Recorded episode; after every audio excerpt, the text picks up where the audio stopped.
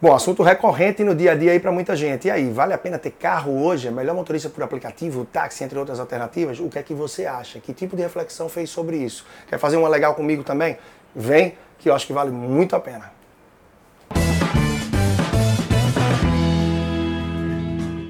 E aí, o que é que você acha? Como é que tá a tua realidade hoje? Você tem carro?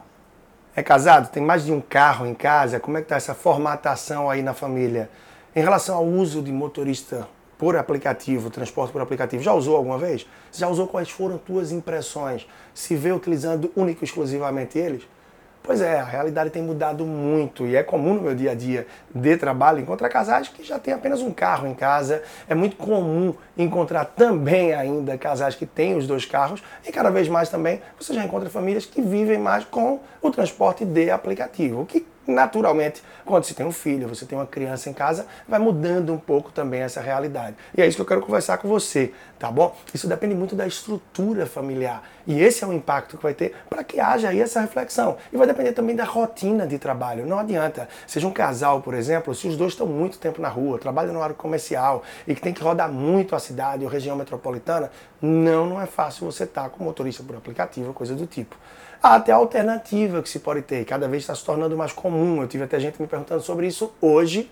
Assinatura de carro, ou seja, um aluguel mais frequente, isso vale a pena, não vale? Tema que já fica aí para um futuro muito próximo. Então fica de olho e acompanha por aqui, que vai valer a pena também. Mas vamos nesse tema agora. Então, de acordo com a tua realidade, você tem que observar custo que você tem hoje para manter um carro. Claro, se a pessoa roda muito, talvez vai gastar muito mais de táxi, motorista de aplicativo e talvez a conta também não feche de uma forma mais tranquila, mais saudável. Ou seja, tem que avaliar todos os custos e é esse o problema. Muita gente pensa apenas na hora de avaliar os custos, o quanto gasta de combustível, qual é a parcela do carro, por exemplo, e não vai muito além disso. As pessoas não costumam olhar, por exemplo, qual é o valor que gasta com estacionamento, flanelinha, com eventuais multas, porque quem tem carro sim pode levar multa, quem não tem quem vai levar é o motorista que está ali do lado com você. E lavagem do carro, manutenção, revisão, IPVA, ou seja, tem uma série de despesas aí que há de se considerar. E uma que muita gente ignora, que não pode ser ignorada, é a depreciação, ou seja, o custo de oportunidade. Se você está montado no carro durante todo o tempo, sim, esse valor que você está ali montado, esse valor que você está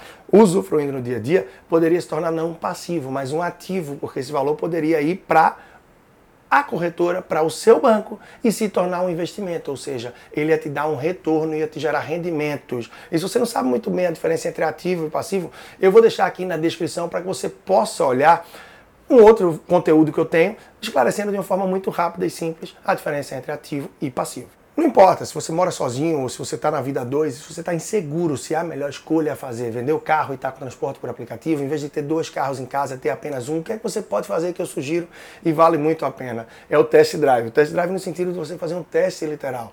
Passar um mês revezando apenas um carro em casa com seu parceiro, parceira, ou se você é solteiro, mora sozinho em outra cidade, não importa, você vai fazer esse teste para que você entenda não só o lado financeiro, pois aí eu acho que está o grande ponto. Essa escolha não é só financeira, é uma escolha que impacta muito também na tua rotina. No meu caso, por exemplo, somos dois, tenho um filho pequeno e o carro no dia a dia eu não uso.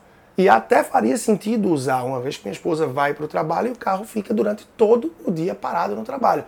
Além, era muito mais inteligente que você, que se locomove mais e que roda mais, usasse o carro, não? Sim, talvez financeiramente fizesse sentido. Só que para mim é a questão da produtividade. Boa parte do dia eu estou, como você vê agora, dentro de estúdio ou em atendimento, ou de alguma forma que eu não consigo acessar o celular. E no momento que eu parasse para me locomover, pegasse o celular, ou seja, não seria nada saudável, inteligente estar dirigindo com o celular na mão. Então, para mim é importante estar num táxi, num motorista com aplicativo, de forma que eu aumente a minha produtividade, que não acumule trabalho para depois. Além do fato de que, com toda essa minha locomoção, eu sempre desço e subo na frente do lugar que estou que eu preciso ir. Eu não perco tempo estacionando e não me exponho ao risco. A gente sabe que nas grandes cidades não é tão tranquilo você estar tá andando com alguns itens que a gente usa aí eletrônicos do dia a dia. Então, isso é muito importante de se considerar também.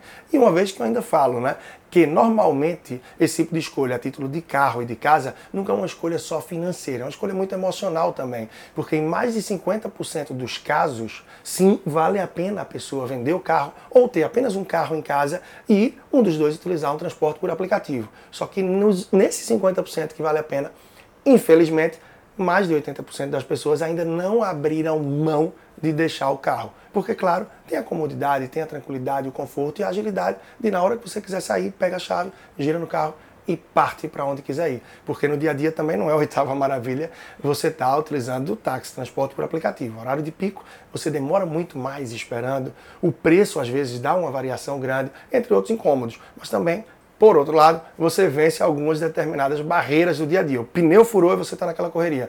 Amigo, parte, pega um outro transporte e vai para frente.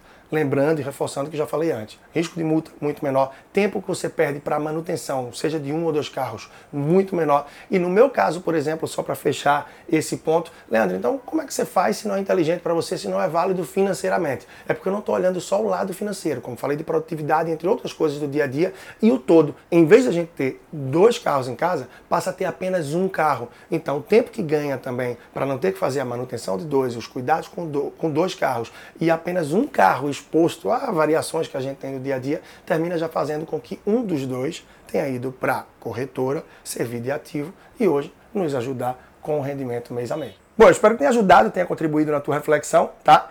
Esse conteúdo que você está ouvindo, que você está agora aproveitando, na verdade, ele vem do YouTube. E se você está me acompanhando através do YouTube ou mesmo do podcast, você vai poder aproveitar de outros conteúdos, de outros momentos e reflexões, talvez um pouco mais aprofundadas que essa, sobre o mesmo tema. Recomendo demais, então, se você quer ver um pouco mais sobre isso, está nas minhas plataformas aí de podcast, através do, do Deezer, do SoundCloud, Apple Podcast e do Spotify. leandrajano.com é o meu site, arroba personal financeiro, você me encontra no Instagram. E se quer aprofundar mais sobre planejamento e educação financeira, procura aí agora, ou já anota, meucrescimentofinanceiro.com. Esse é o meu curso online com um preço super acessível e um altíssimo valor agregado para você.